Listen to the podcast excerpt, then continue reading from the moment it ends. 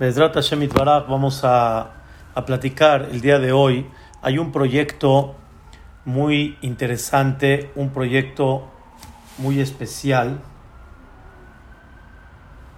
Hay un proyecto muy importante y muy especial que Baruch Hashem, varias comunidades de México y también eh, varios países en el mundo eh, se están uniendo en este gran, gran proyecto.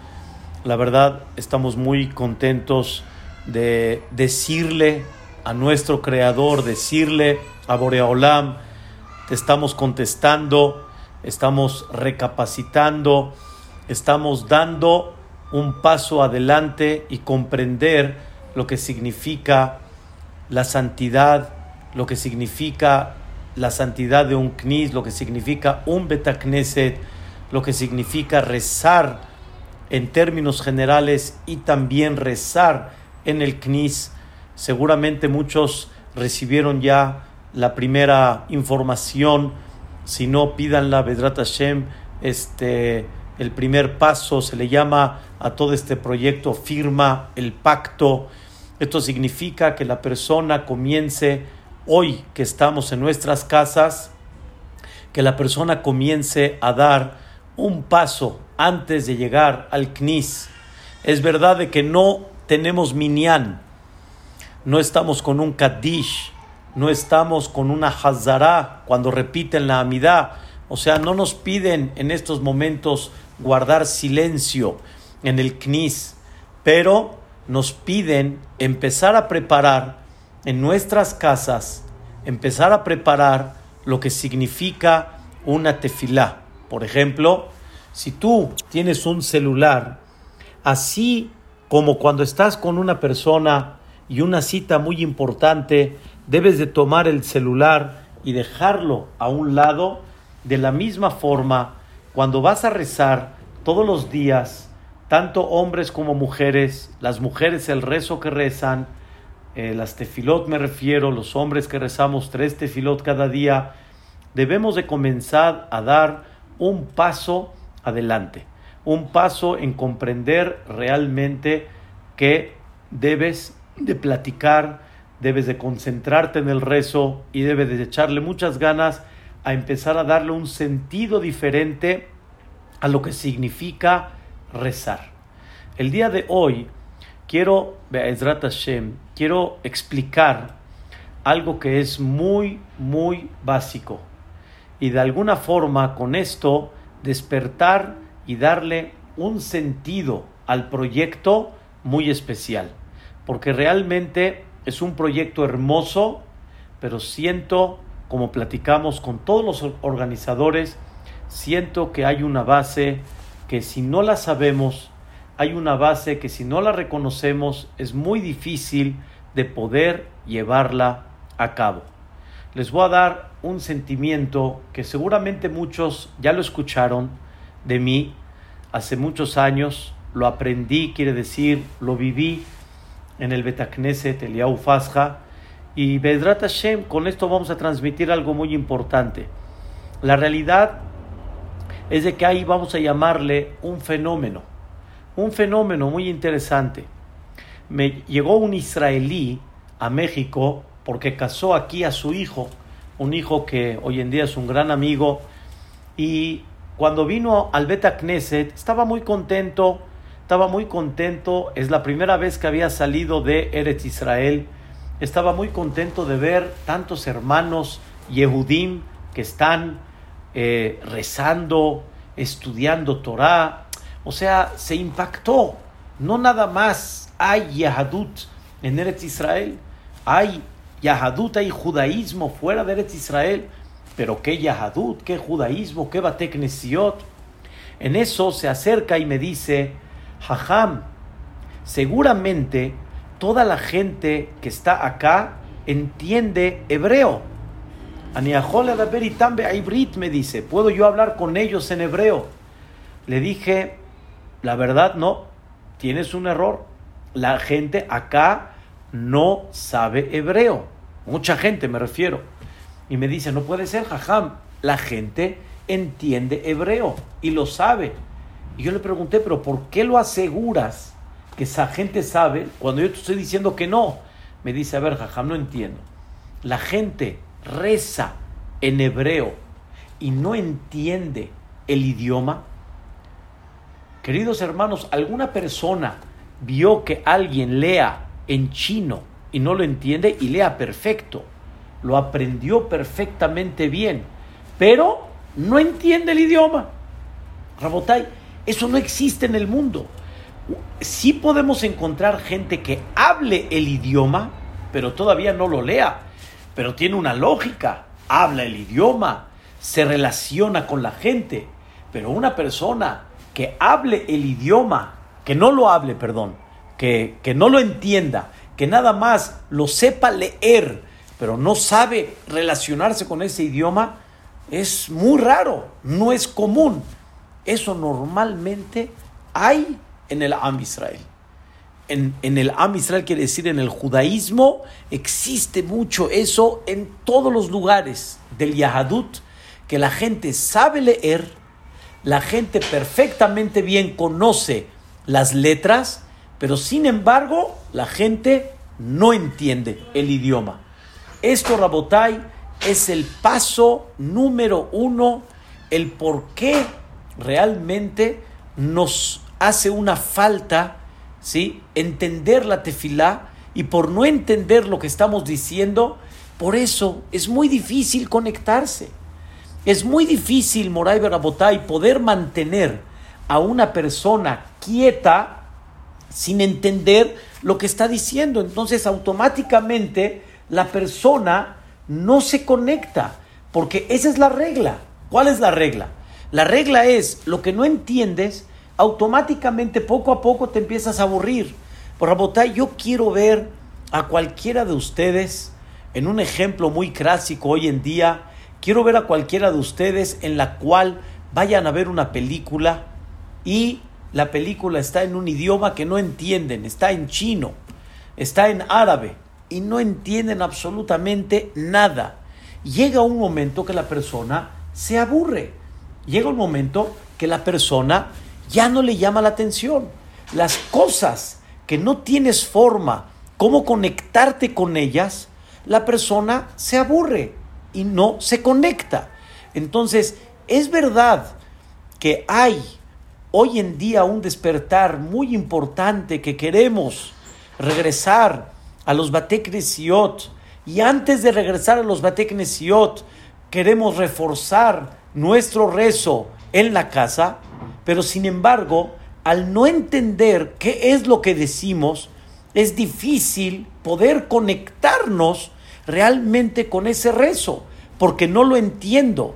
Rabotai, le he preguntado a mucha gente, quiero que de veras este, recapacitemos, y mucha gente que es en un cierto punto religiosa, mucha gente que realmente sí sabe de qué se trata, ¿sí? Un poco el rezo, pero con todo y eso, muchísima gente no se ha sentado a estudiar la tefilá.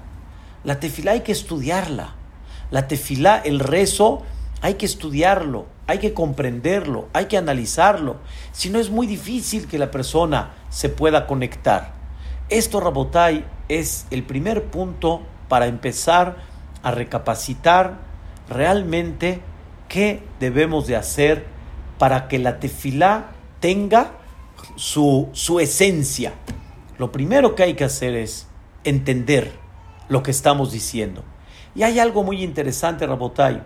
Hace muchos años, cuando entré ya como jajam oficial en el Beta Knesset, me di cuenta y empecé a entender algo que yo no sabía, porque yo estuve muchos años rezando en Yeshivot, estuve rezando en los Kolelim, aquí en México. Entonces, de alguna forma, el protocolo ya estaba muy claro. Cuando uno va a un Betacneset y ve cómo la gente habla, no es nada más decir shh, silencio.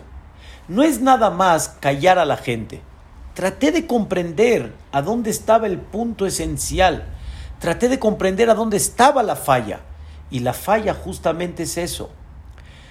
Shabbat, por ejemplo, vamos a decir que la tefilá empieza a las 9 de la mañana, ocho y media de la mañana, y la tefilá termina aproximadamente 11 y cuarto, 11 y 20. Moray Barabotay, mantener a la gente dos horas y media, desde el principio hasta el final, sin que se sientan conectados con ella, sin que realmente comprendan qué es lo que están haciendo, porque no es nada más la amidad. La gente cuando va a rezar al Knis, señoras también que vienen, Shabbat por ejemplo, no nada más vamos a rezar la amidad, rezamos muchas cosas antes de la amidad, independientemente a las famosas verajot, a las bendiciones de la mañana que se le llaman Birkota Shahar, que uno agradece por la vista, agradece uno por la vestimenta, agradece uno que se puede mover, que se puede uno parar. Todo eso me queda muy claro. Pero Moray Berabotay, es increíble cómo puedes mantener a tanta gente, ¿sí? Tanto tiempo y realmente la gente no se identifica y está muy claro como no se identifica, como no entiende qué es lo que está haciendo en todos esos versículos que realmente estamos mencionando antes de la amidad, porque toda la tefilá antes de la amidad, estamos hablando Jodú, espero a los que me entiendan, si no Vedrat Hashem, eh, vamos a hacer todo un ciclo hermosísimo, Jodú, Baruch Sheamar, Ashrei Beteja, los Alelukot, Ishtabach, Yotzer Or, Ahabat Olam, El Shema, Emet Beyatzib. Hay mucho que decimos antes de rezar la amida. Entonces, si la persona no lo entiende, llega un momento que ya, llega un momento que la persona, vamos a decirlo, se fastidia, se aburre y automáticamente el compañero que está al lado, ¿qué es lo que va a hacer con él? Platicar, señalarle algo, vacilar un poquito. Ese es el secreto. Igualmente, también cuando está la lectura del Sefer Torah, muchísima gente no entiende toda esta lectura del Sefer Torah. Quiero decirles, Rabotai, algo impactante. Esta lectura de Sefer Torah realmente no es nada más una lectura. Se supone que la idea principal es que el oyente, con la lectura, vaya dando un repaso a toda la perashá de la semana y vaya comprendiendo de qué está hablando la perashá, qué mensaje te quiere dar Dios con todo esto, cuántas cosas aprendiste. Ahorita que he estado en la casa, una de las cosas fascinantes que he estado feliz en ellas, en el sentido figurado, es que cuando termino Shaharit, cuando llega el momento de la lectura de la Torah, que ahorita no lo podemos hacer en el Beta Knesset, me pongo a leer toda la Perashá y aproximadamente en las semanas que llevamos, dos horas y media, tres horas, Moray Barabotay, para entender hermoso todo lo que estamos leyendo en la Perashá. Pero no entendemos, no comprendemos. Entonces, cuando la persona se aburre, llega un momento en la cual la persona dice, ya, entonces a la mitad de la lectura de la Torah nos ponemos a platicar. ¿Cuántas señoras no vienen con todo su cariño? Pero cuando no están rezando, cuando están en la lectura de la Torah, al no entender de qué se trata, pues claro que llega un momento en el cual se van a aburrir. Es como me tocaba hace muchos años cuando llegué a ir a un espectáculo en Los Ángeles, ahí en Hollywood, y no entendía inglés, pues trataba yo de entender si era un show que era así de acción, pues todavía te llamaba la atención. Pero cuando era mucho de plática y de explicar cómo funciona y cómo se hace la... Pues es muy difícil. Cuando una persona no entiende, llega un momento en el cual se aburre, la persona no se conecta.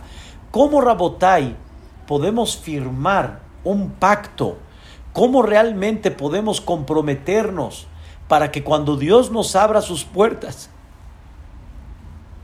y nos permita otra vez regresar a su casa, ¿cómo podemos firmar ese pacto? Es verdad que ahorita la primera fase es comenzar en casa, pero la primera parte en la cual hay que comenzar es entender nuestra tefila, entender nuestro rezo hay mucha gente que puede entender la amidad, pero no entiende muchas cosas antes de la amidad. Y esas cosas también son fenomenales. Quiero, con el permiso de ustedes, explicar un segundo punto que es muy básico y muy esencial. el primer punto que hablamos es para poder firmar ese pacto, realmente tenemos que entender qué estamos diciendo. Ese es número uno. Y la verdad, hay mucha gente, voy a pasar al segundo punto, hay mucha gente que aún, que saben, aún que conocen un poco, digo un poco porque realmente la tefilá es un lenguaje muy sagrado y muy elevado. No es un lenguaje de hebreo moderno, de hebreo común. Entonces, por lo tanto, no es tan fácil, se puede uno conectar, puede uno más o menos captar de qué se trata, pero sin embargo hay que estudiarlo. Aún así, hay una segunda fase. Hay mucha gente que puede entender de alguna forma lo que dice. Y llegan momentos que se quieren reforzar y quieren realmente echarle ganas. Pero con todo y eso hay mucha desconcentración. Quiere decir aparte de que debemos de entender, y si no entendemos, no comenzamos el principio, hay un segundo punto que es que la persona tiene que concentrarse en el rezo. Muchas veces la persona no se concentra y la persona vuela. La persona, su pensamiento no está donde debe de estar. Sobre eso cuentan de chiste que una persona terminó la amidad terminó la amida y en eso se acerca el Shamash y le dice, Baruch pa bienvenido. Le pregunta el, la persona al Shamash, ¿por qué me dices bienvenido? Le dice este Shamash a la persona, le dice, ¿cómo? ¿No viajaste a Nueva York y tomaste un barco a Grecia y fuiste ahí, Ishtabach Shemó, por las islas y posteriormente fuiste a Eretz Israel y regresaste a México. Le dijo esta persona al Shamash, oye, es verdad, fue todo lo que pensé en la amidad. ¿Cómo supiste? Y por eso me dijiste, Baruch Abba, bienvenido. Le dijo el Shamash, es que yo también hice lo mismo. Yo también viajé y fui, etc. Hay gente, Rabotai, que sus inversiones, las mejores inversiones, sus mejores sueños, sus ilusiones, ¿saben dónde están? En la amidad. Estamos comprendiendo, Rabotai. Eso es lo que nos pasa. Podemos pasar el primer punto. Podemos empezar a caminar. Ya comprendemos la amidad. Pero sin embargo, nos falta el segundo punto. ¿Cuál es? Concentrarse. Concentrarse en la amidad. Realmente concentrarse en el rezo, no nada más en la amida. Y concentrarse, Rabotai, son de las cosas más complicadas, porque una de las cosas que el Yetzer hará, una de las cosas que el instinto negativo busca es que la persona no se concentre. Y una de las cosas impactantes que hay, créanmelo, una de las cosas impactantes que hay es la siguiente. Todo puede realmente en el día pueden pasar muchos momentos y no piensas nada. Puedes estar esperando una cita, no piensas nada. Puedes estar este, en un tiempo libre caminando, no piensas nada. Pero llega el momento de la amidad, se te ocurren todas las ideas. Llega el momento de la tefilá, se te ocurren todos los planes. ¿A dónde quieres ir? ¿A dónde quieres salir? ¿A dónde qué, qué es lo que quieres comprar? Es increíble. ¿Por qué? Porque lo primero que va a hacer el Yetzer hará es no permitirle a la persona concentrarse. No permitirle a la persona concentrarse. Eso es lo que una persona en términos generales lo siente. Todos lo vivimos. Rabotai, es una cosa general. ¿Cuánto hay que luchar para concentrarse en el rezo? Porque de alguna forma siempre nos vienen las ideas. Y es el segundo punto que debemos de reforzar. Pero viene el tercer punto que viene relacionado con el primer, con el segundo, ¿Por qué no nos concentramos? Y el tercer punto es el más importante de todos. Realmente es el secreto de todo el concepto de la tefilá, y escuchen bien, de todo el concepto general del judaísmo. Y es uno de los puntos que Vedrat Hashem espero poder expresarlo de la mejor forma, entenderlo juntos, y vamos a tratar de elevar nuestro trabajo, porque esto es un trabajo, es un gran, gran trabajo llevarlo a cabo.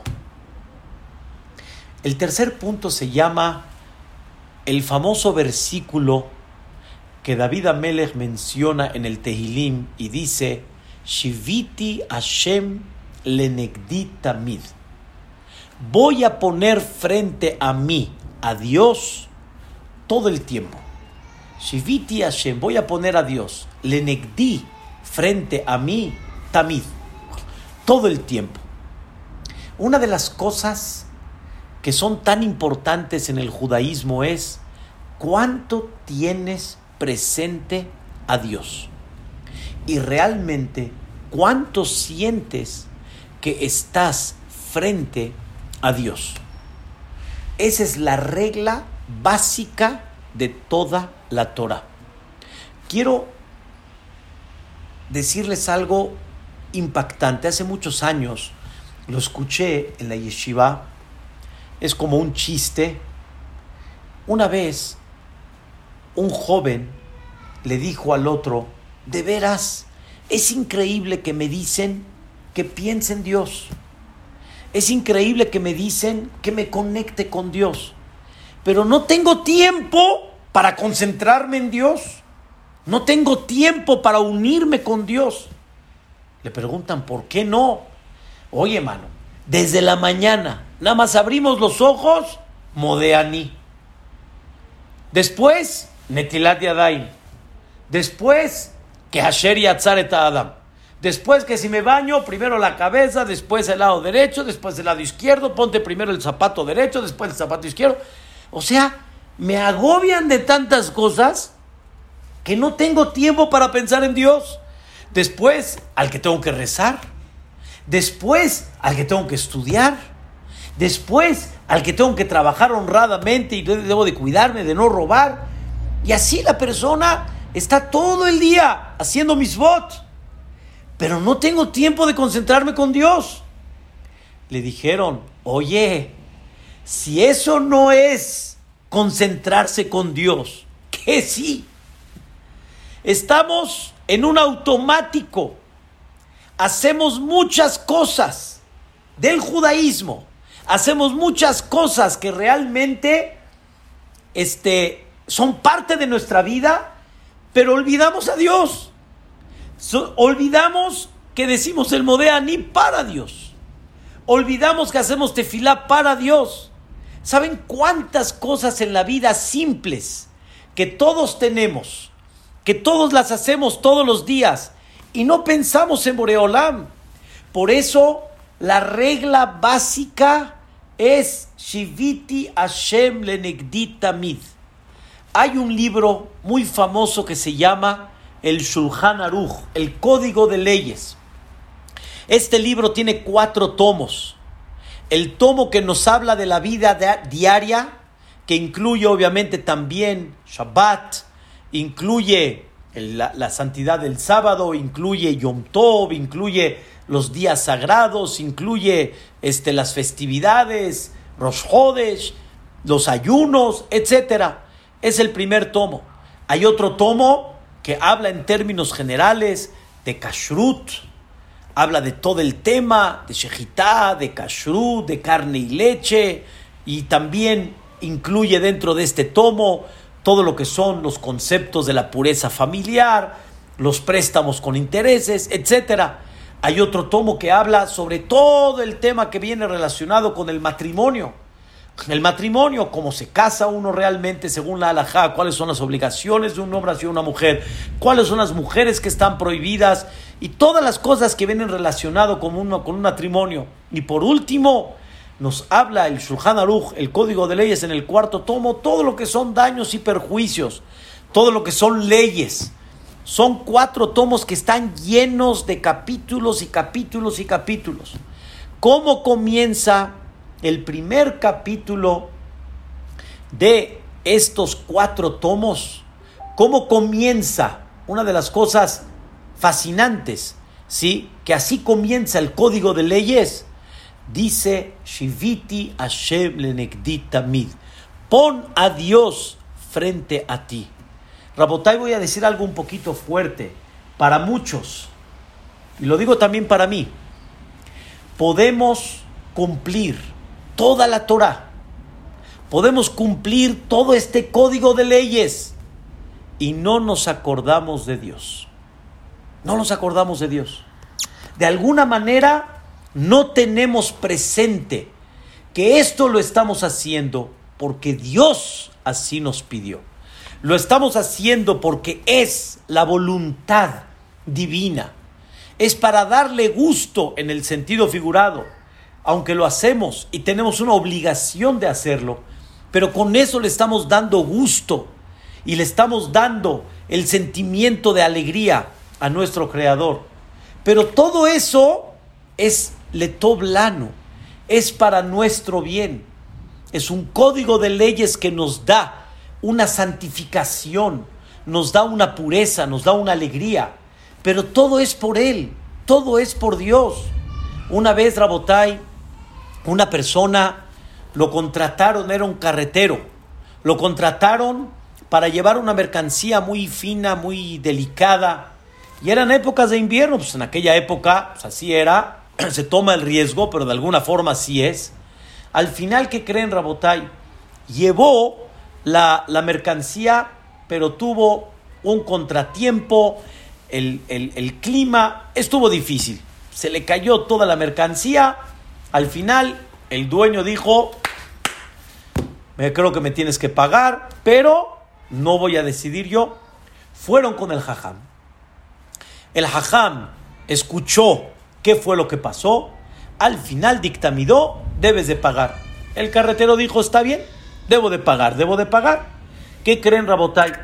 Llegó el carretero, muy humilde, sacó su chequera le dijo, jajam, esto que dice que yo tengo que pagar, ¿usted lo inventó o lo sacó de algún lugar? Le digo, ¿cómo crees, hijo? ¿Cómo crees que yo lo inventé?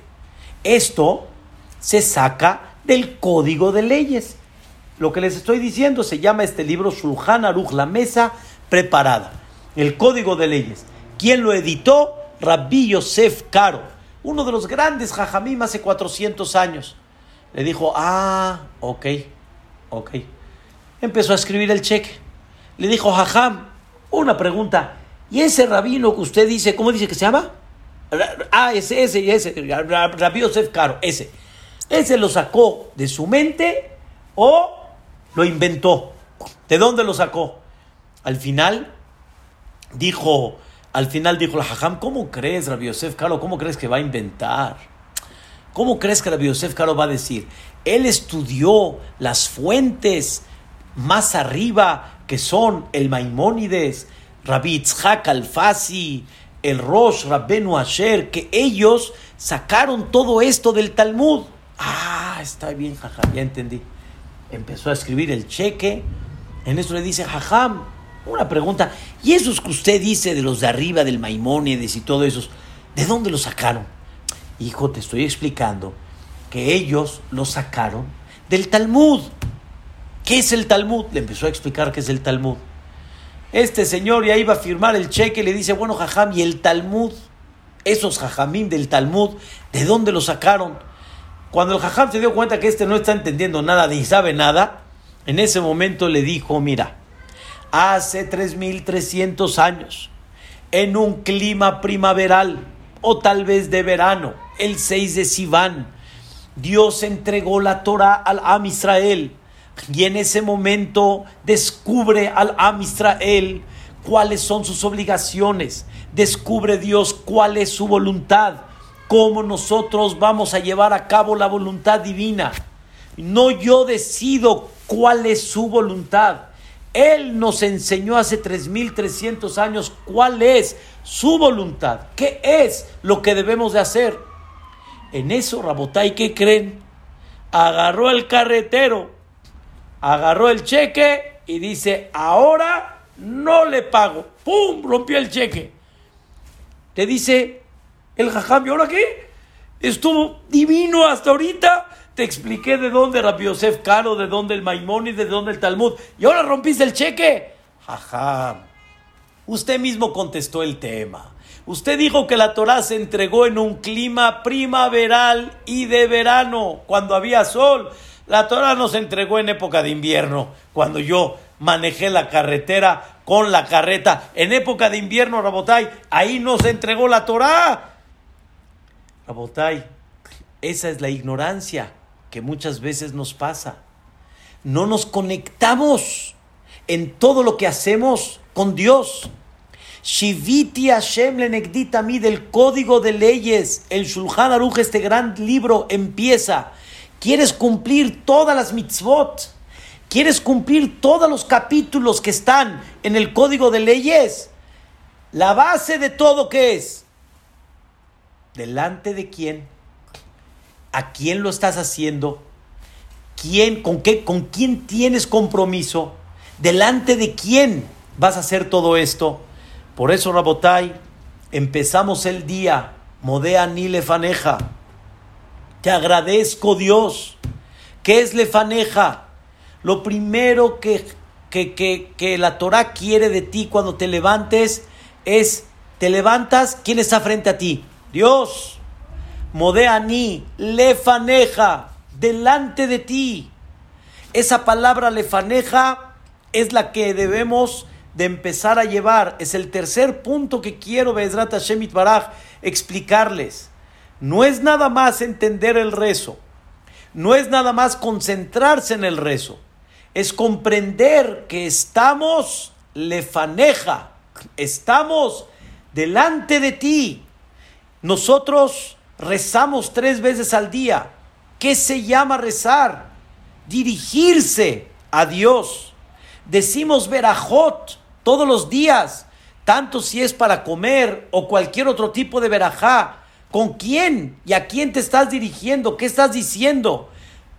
No, no, no me referí qué estás, qué estás diciendo en, en la traducción. O sea, entiende, Baruch, Ata, la fuente de la bendición eres tú. ¿Quién eres tú? ¿Con quién hablas?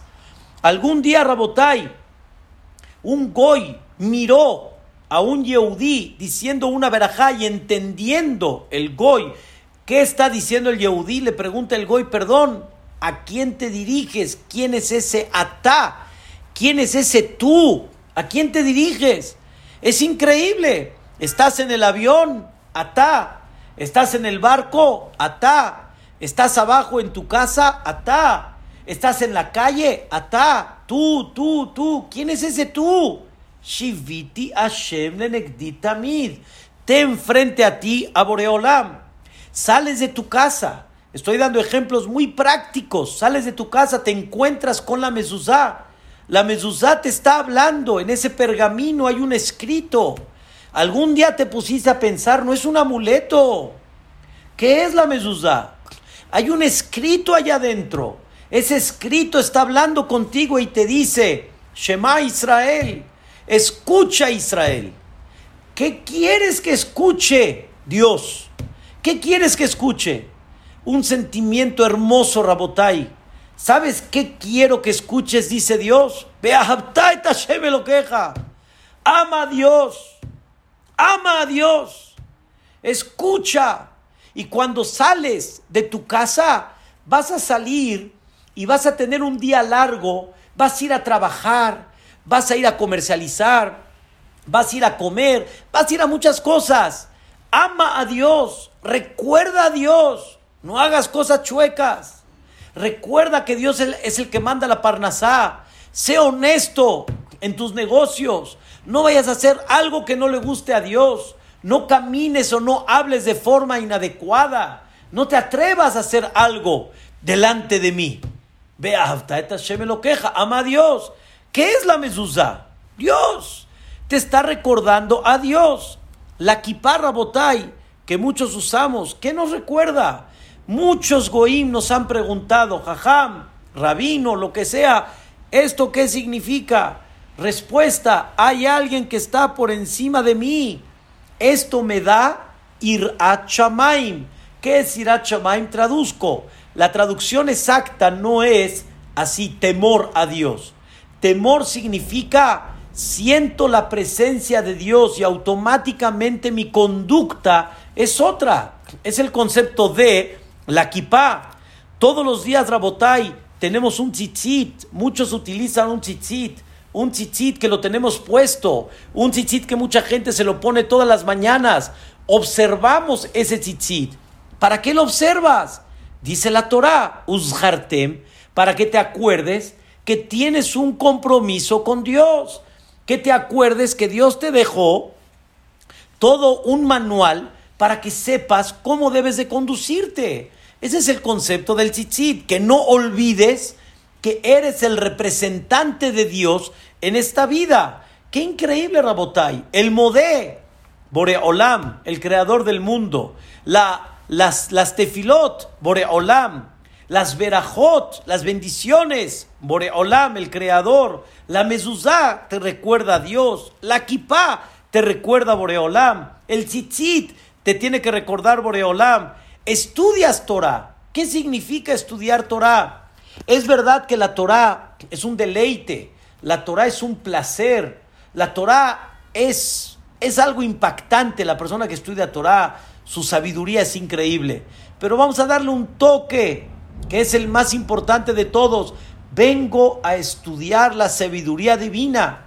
Una vez mencioné a una persona, imagínate que ahorita venga bajando una carta del cielo, mamás, una carta del cielo. Y, y en eso tú ves, membretada, ¿quién la manda? Dios. ¿Qué dices? ¡Wow!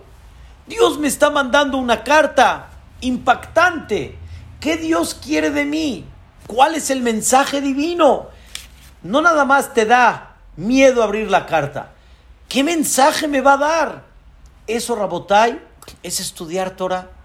Estudiar Torah significa voy a estudiar y analizar la sabiduría divina, la sabiduría de Dios.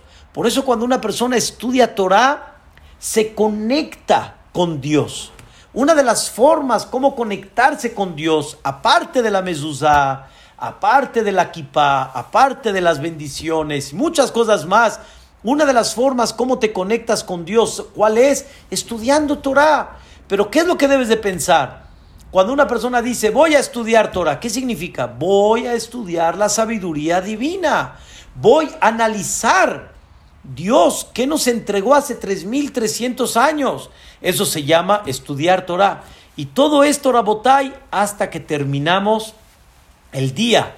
¿Y cómo terminamos el día? Leyendo Kriyat Shema leyendo el famoso Shema.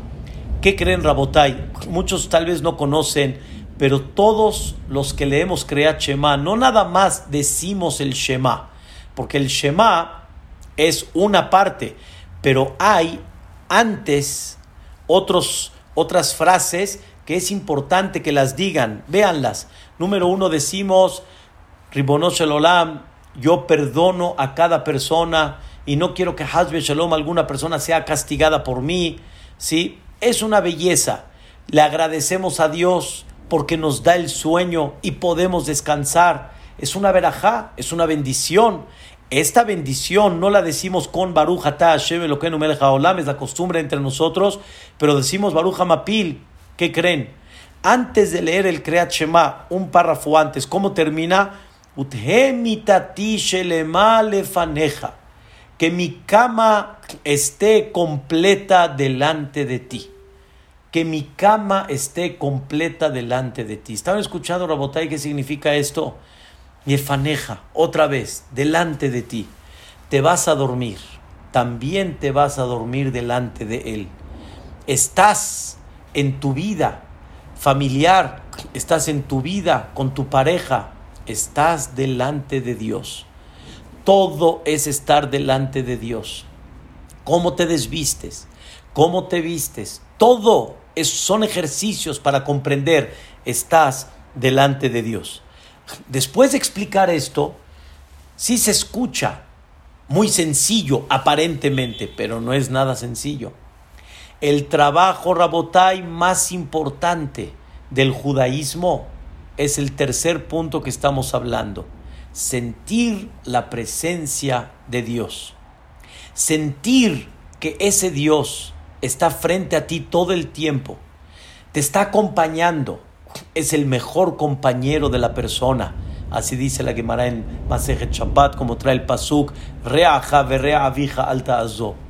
No abandones a tu mejor amigo. ¿Quién es? Borea Olam. Por eso, cuando caminas, cuando platicas, va a ser diferente. Porque así como delante de grandes personalidades no te atreverías a hacer algo, delante de Boreolam sí.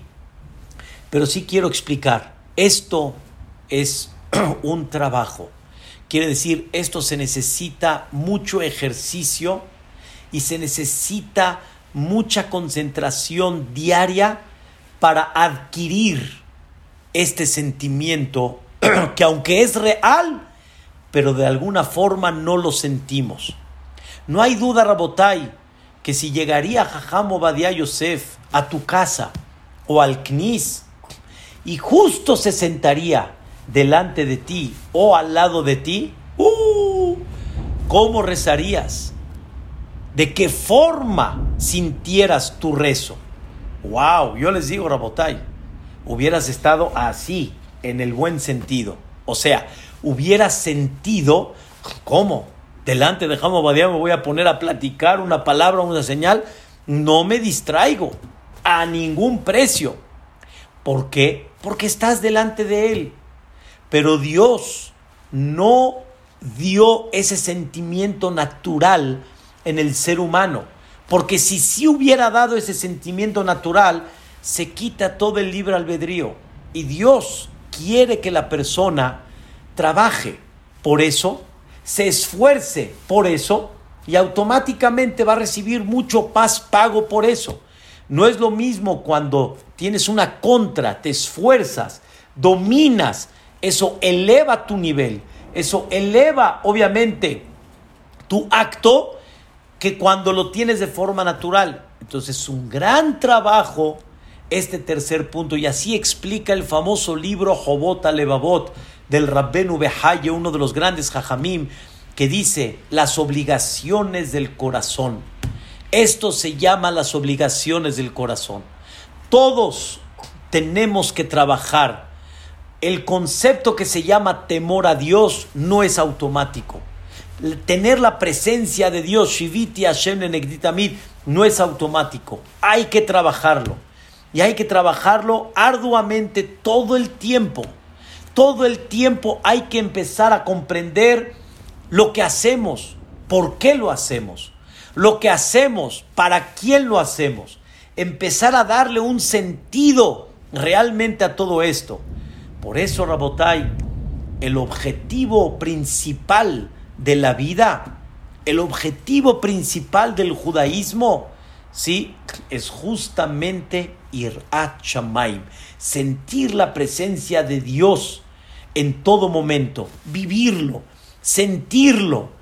Hay y existieron grandes jajamim que se veía en ellos que está la presencia de Dios, en su conducta, en su rezo, en el cumplimiento de las mitzvot. Ay, Rabotai, uno de los grandes jajamim llamado Rabbi Alexander hizo un libro maravilloso. Cuentan de él que antes de empezar Birkat Amazon, antes de empezar la última verajá que se dice cuando termina uno de comer el pan, de comer toda la ciudad con pan, le decía a Dios, Dios mío, permíteme rezar, permíteme agradecerte en el Birkat Amazon. Permíteme significa que no vengan ahorita los niños, que me obstruyan, que haya gritos, que de repente me molesten, otra cosa que me llegue a distraer. Permíteme poder agradecerte. Cuando terminaba Birkat Amazon, le decía gracias Boreolam, me permitiste poder llevar a cabo este tema. Moray Barabotay, qué hermoso es cuando una persona mete a Dios todo el tiempo. Una persona en el Betacneset actual, en Hora Shalom, me escuchó varias veces contestarle cuando me preguntaba qué tal, cómo estás. Y él mismo no conocía las frases, pero me da pena decirles, me dio mucho refuerzo, porque hay veces uno tiene estas palabras y no las analiza. Les voy a dar un ejemplo. ¿Cuántas veces una persona saluda en la mañana, buenos días? Pero no nos damos cuenta que buenos días es un deseo, no es un saludo. Buenos días significa que tengas buen día, que tengas bonito día. En Israel, cuando uno se despide del otro, le dicen Kol Tuv. ¿saben qué es Kol Tuv? Todo lo bueno. Una vez le dije a una persona, Kol Tuv. Y él me contestó, Vejenle mar y también a usted. Hay veces uno dice y no se da cuenta que está dando bendición al otro. Cuando yo le digo al otro hasta pronto, es una bendición. Hay unos que tal vez no quieren ese hasta pronto. Pero cuántas cosas hay. Igualmente, hay muchas frases en el, en el judaísmo que una persona, vas a poder hacer esto, Be'ezrat Hashem. Oye, te recuerdo esto, y Mirce Hashem. Be'ezrat Hashem quiere decir con la ayuda de Dios. Y Mirce Hashem quiere decir si Dios quiere. No olvidar que está la presencia de Dios. Moray Barabotay, hay gente que te saluda, ¿cómo estás? Muchos contestamos, Baruch Hashem, bendito Boreolam hay una contestación hermosa entre mucha gente que dicen Kigabar alenu hasdo se, se, se, apoderó, o más bien dicho, se, se, fortaleció la generosidad de Dios hacia mí. Kigabar alenu hasdo. ¿Cuántas cosas, Rabotai, para trabajar y sentir que Dios está? Dios está presente y en eso darle un toque a todas nuestras mitzvot y comprender a quién se las estamos cumpliendo, delante de quién estamos parados. Rabotai, una de las formas como la persona adquiere y hace un gran ejercicio, pero no es un ejercicio, es algo más que eso, una persona que eleva ese sentimiento de sentir la presencia de Dios, ¿a dónde realmente se ve en una forma aguda y muy importante en la vida la presencia de Dios en la tefila, en el rezo. El rezo Rabotai, en otras palabras, significa hablar con Dios. Pero hay algo antes que eso, lo voy a explicar. Pero primero, hablar con Dios. Estás parado frente a Dios. Ishtabashemo quiere decir alabado su nombre. Estás frente a Dios y Dios está frente a ti y Dios te dice, aquí estoy hijo, ¿qué me quieres decir?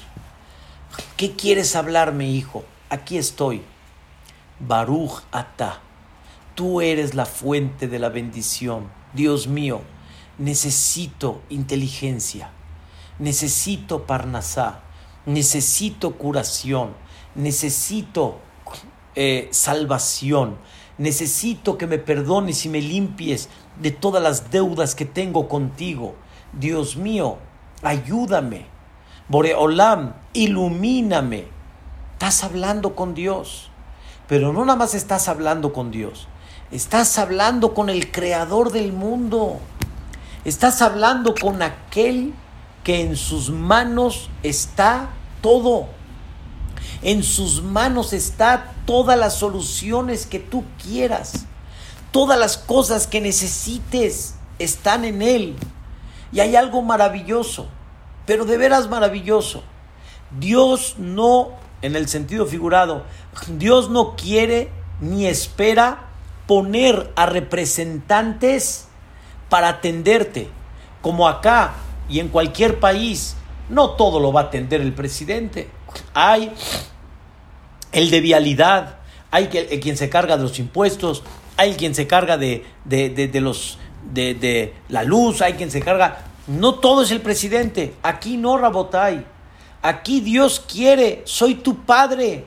Pídeme lo que quieras. Desahógate conmigo. con lo que tú quieras. Pídeme hasta lo más mínimo. ¿Sientes alguna punzada pequeña? Dirígete conmigo. Yo soy la solución. ¿Tienes algún detalle que te molesta? Yo soy la solución. Dios está frente a ti para lo que tú necesites. Y viene Boreolam y te dice, a ver hijo, ¿qué necesitas? Y te dice Dios, por favor, no necesito, en el sentido figurado, entiéndanme, no necesito que me levantes la voz. O sea, no necesito ni escuchar tu voz con volumen. Háblame en quedito. La amidad es en quedito. La amidad quiere decir, vengo a decirte, estoy tan cerca de ti que nada más expresa y mira cómo te escucho. Desahógate. Y es más, es más bonito que te desahogues a ocultas porque estás a solas. Quiere decir, cada uno está en su amidad. Y es increíble, estoy frente a todos. La, la, la, la fuerza, la capacidad de Boreolam es infinita. La capacidad de Boreolam es escuchar a cada persona donde esté. Estás frente a Dios. Antes de empezar la amidad, di Hashem, Sefatay Tiftach, patrón, como decimos en México, jefecito, Sefatay Tiftach, ábreme mis labios para que pueda yo mencionar todo lo que tengo aquí adentro. Y Dios no quiere que tú leas con vista la amidad. Dios quiere que te expreses. Quiero decirles que una persona que rezó la amidad sin pronunciar absolutamente nada, sino como muchos leemos un libro, no cumplimos con la mitzvah, no cumplimos con el concepto de tefilá. Sí, estás de alguna forma conectándote con Dios, pero Dios quiere que entiendas, estoy aquí, háblame, exprésate, saca lo que tienes en tu corazón. Aquí estoy. Eso, Rabotai, es fantástico. Eso es increíble. Rabotai, si les darían una cita, ¿sí? Con una persona muy importante, con el presidente de Estados Unidos, y tú sabes que en el momento que estés con él, te dice lo que me pidas, el terreno que quieras, los permisos que quieras, lo que gustes, te voy a dar. La emoción que tienes. Mamá, se puede decir, no duermes en la noche, de saber cómo vas a llegar como Pedro por tu casa y vas a entrar y vas a, este, te va a escuchar y te va a sentar y te va a ofrecer. Y, increíble, el sentimiento es enorme. Rabotai, Dios nos está esperando todos los días. Tres veces al día Dios te dice, aquí estoy, háblame, yo te escucho, aquí estoy frente a ti, desahógate en todo lo que tienes. ¿Saben qué significa esto, Rabotai? ¿Saben qué emoción nos tiene que invadir el corazón? Que el mero, mero del mundo, el creador, el que en sus manos está todo, a él le puedo pedir todo, todo, todo lo que necesites de lo más grande hasta lo más pequeño. Como explicamos en las clases antes de Pesaj, hermosísimas. Una de las cosas que debemos de pedirle a Dios es que encontremos gracia en los ojos de la gente, que le caigamos bien a la gente. Yo sé, Boreolam, que la Parnasá está en tus manos. Yo sé, Boreolam, que tú eres el que me mandas la Parnasá. Y por lo tanto, como tú me la mandas, te pido por favor que encuentre gracia para poder, y por medio de ahí me mandó la Parnasá. Qué bonito es, Rabotai, después de esto, que la persona sienta en su corazón afuera, Ishtabach llegó, alabado su nombre, sienta la persona, mira cómo Boreolá me mandó la Parnasá. Que llegue a su casa y le diga, oye, ¿viste lo que Dios me presentó? Me presentó el cliente A, B, C Viste, Boreolá me quitó acá, pero me mandó acá. Una cosa impactante. Qué tan bonito es cuando una persona empieza a observar cada detalle de su vida después de ese rezo. Por eso, Rabotai, llegó una persona al Knis, lo vio el Jajam, lo vio así como despistado, y le dijo el Jajam a esta persona, ¿quién buscas? Y le dijo, vengo a buscar a Dios. Y le dijo, no, papacito, te equivocaste. Aquí no se viene a buscar a Dios. Saltó este hombre y dijo, aquí no se viene a buscar a Dios. Le dijo, no. Entonces, ¿a qué viene uno al CNIS? Al CNIS vienes para ubicarte y ver a Dios en cualquier esquina de afuera, de la calle, a donde estés. A eso veniste. En el CNIS, cuando veniste y te encontraste con Dios, hablando con Él, vas a comenzar a ver muchas cosas afuera, cómo Dios maneja las cosas. Dios me puso este tráfico, Dios me abrió los caminos, Dios me puso a esta persona justo enfrente, Dios justo me, cuando yo tenía este problema, justo una persona escuchó y justo una, y no es justo, es así Dios fue manejando y la persona tiene que ir viendo a Dios y eso es Shiviti Hashem Lenegdita Mid. Y por lo tanto, Rabotai, si es así, si entendemos este concepto de una forma increíble, que tú estás parado delante de Dios, entonces, ahora escuchen un punto muy importante. Estoy parado delante de Dios. Le estoy hablando a Dios. Vengo a platicar con Dios. Eso me obliga que si vengo a platicar con Él, no puedo venir en fachas. No puedo venir a platicar con Dios en short. Y tal vez en pants tampoco.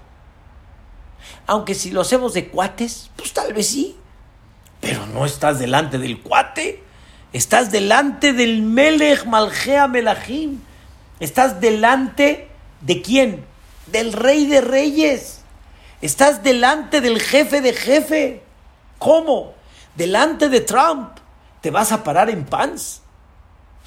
Cuando él viene siempre bien vestido, se presenta bien delante de todos, te vas a parar delante de él, te vas a parar así, pues no va. Y hay gente que su nivel es tan grande que ni en la calle se permite pararse delante de Dios, ni en su casa tampoco, y siempre trata de estar lo más presentable que se pueda delante de Dios. Es nada más un sentimiento para que me entiendan. Es una cosa y es un trabajo muy, muy, muy, muy interno. Sale que estamos estudiando el día de hoy algo muy importante. Número uno, estamos estudiando que para poder firmar este pacto, de tener un compromiso en el CNIS mucho más digno, que comienza en estos momentos desde la casa, lo primero que tenemos que hacer es entender nuestro rezo. Porque si no entendemos, ¿cómo nos vamos a conectar? Y para entender el rezo hay que estudiarlo. Baruch Hashem, hay libros hoy en día que nos explican, nos dan la traducción y podemos comprender un poquito. Empiecen a abrir los libros. Ya no estamos apresurados en estos momentos por el CNIS. No estamos apretados, que estamos en un minyan y tenemos que ir a un ritmo. Ahorita no hay mucha prisa, Rabotai. Siéntate a estudiar un poquito el rezo. Número dos, uno de los problemas que tenemos es que no nos conectamos. Quiere decir, no nos concentramos. Rezamos, pero no nos concentramos. Y el tercer punto es, ¿por qué no te concentras?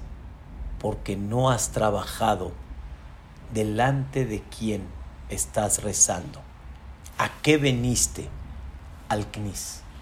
O en tu casa, ¿a qué vas? ¿A qué vas? Siempre lo digo de chiste. Hay gente que le preguntan, ¿ya rezaste? Ya. ¿Ya rezaste? Ya, ya, ya. Como, como si fuera, ¿ya tomaste el lulab? Ya. Es como si, es como si le digo a una persona, ¿ya hablaste con Trump? Ya, ya, ya hablaste con Trump. Deberías expresar cómo hablé con él fue una cosa maravillosa, me escuchó, me... Rabotai, ¿a qué veniste? ¿A qué vas? Ten presente a Dios. Hablamos en términos generales, que es el concepto del judaísmo, y en términos particulares, que es la amidad. Dios te viene a escuchar. El creador del mundo te viene a escuchar. Ese que partió el mar, sí, ese, ese merito. Ese que mandó las Makota Mitzrayim, ese que ha hecho maravillas y milagros, ese que ha protegido al pueblo de Israel hasta el día de hoy, ese te vino a escuchar. Por eso siempre menciono que una persona tiene un problema y ese problema no lo deja concentrarse en el rezo y está pensando en su problema. Pero qué increíble, está parado delante de aquel que le va a solucionar su problema y esta persona está, está pensando cómo va a solucionar su problema. Dile, dirígete con él. Hay que empezar a trabajar este concepto Rabotai. ¿Saben qué?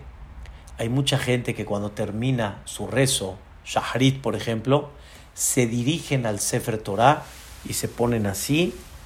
Una vez le pregunté a una persona, perdón, ¿a qué fuiste a Lejal, a donde está el Sefer Torah? ¿A qué fuiste?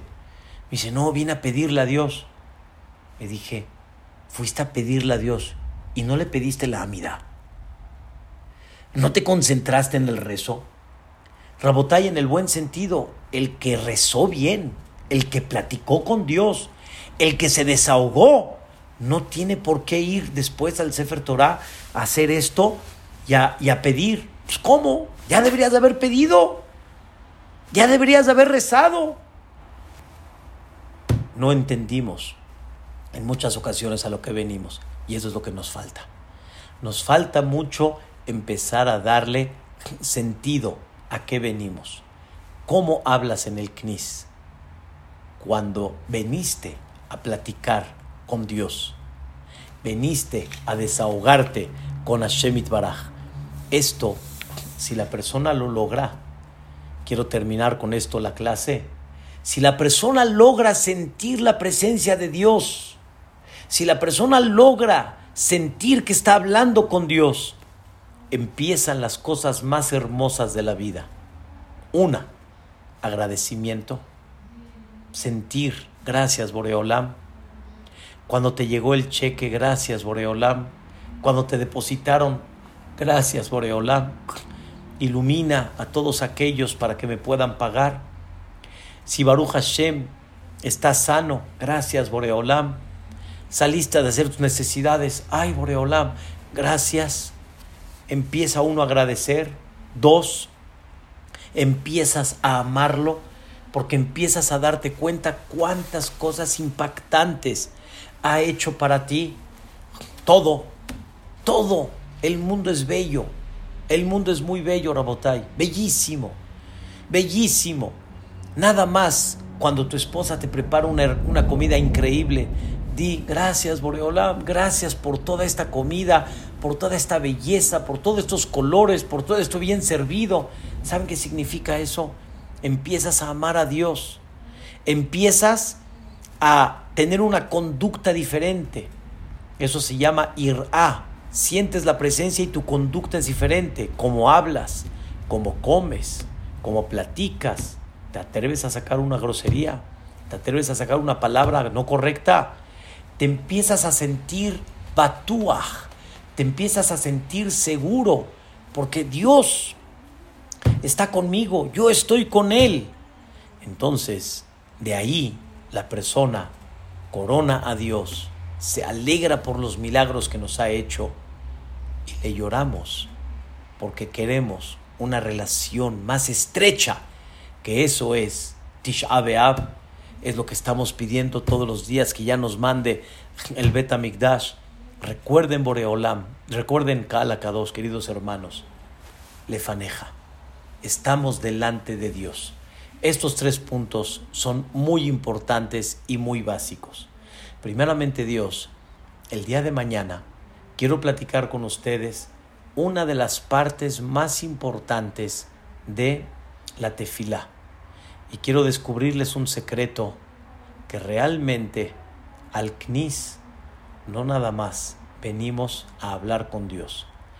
Hay algo más importante que venimos, a lo, a lo que vamos al CNIS y igualmente en la casa, cuando venimos a rezar, no nada más venimos a hablar con Dios.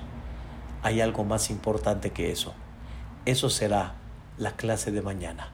¿Para qué Boreolam nos pide un Betacneset y entender por qué la amidad es tan grande? Por, perdón, por qué la tefilá es tan grande, no la amidad. La amidad es cuando pides, pero mucho más de lo que pides, alabas. Mucho más. Y acuérdense que el rezo consiste en tres cosas. Alabar, pedir y agradecer. Pedir está en medio, pero más alabas y más agradeces.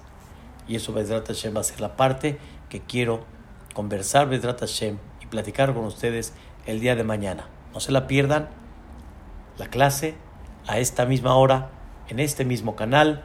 Buenas noches, que descansen y Vedrat Hashem, que esto nos dé una recapacitación para poder, darle un toque muy especial a nuestro rezo. Todo lo bueno.